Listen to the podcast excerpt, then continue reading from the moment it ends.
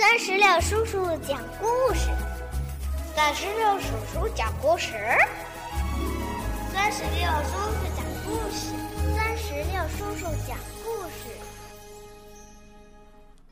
嗨，宝贝儿，你好吗？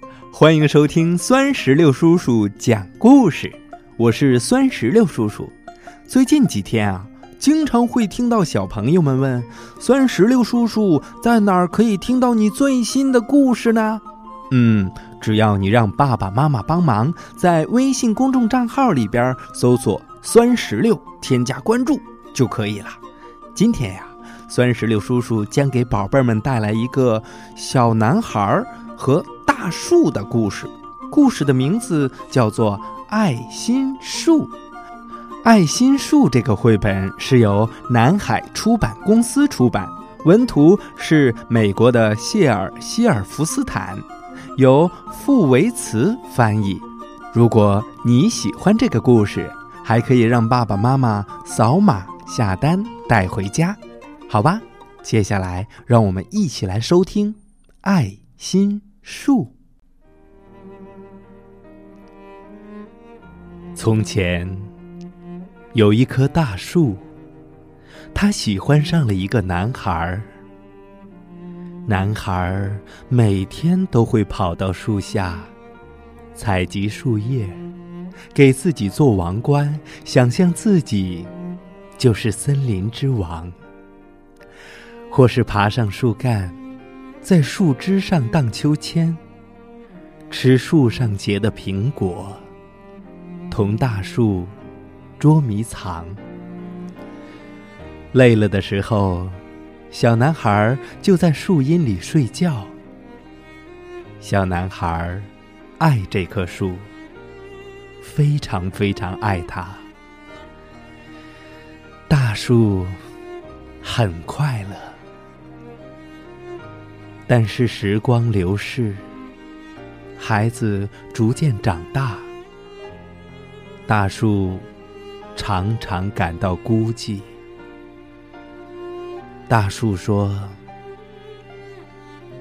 来吧，孩子，爬到我身上来，在树枝上荡秋千，吃几个苹果，再到阴凉里玩一会儿，你会很快活的。”嗯，我已经长大了，不爱爬树玩了。我想买些好玩的东西，我需要些钱，你能给我一点钱吗？钱？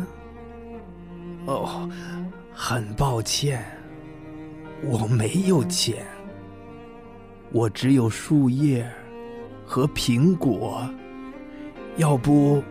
你把我的苹果拿去吧，孩子，把它们拿到城里卖掉，呃，你就会有钱，就会快活了。于是，孩子爬上了大树，摘下树上的苹果，把它们拿走了。大树很快乐。很久很久，孩子没有再来看望大树。大树很难过。后来有一天，孩子又来了。大树高兴的摇晃着肢体，对孩子说：“来吧，孩子，在我的树枝上荡秋千。”我很忙，没时间荡秋千。我要娶妻生子，你能给我一幢房子吗？房子？我没有房子啊。呃，不过你可以把我的树枝砍下来，拿去盖房。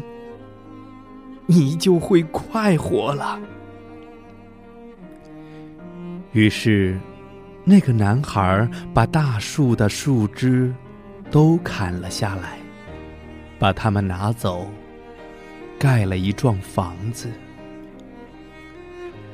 大树很快乐，孩子又很长时间没有来看望大树了。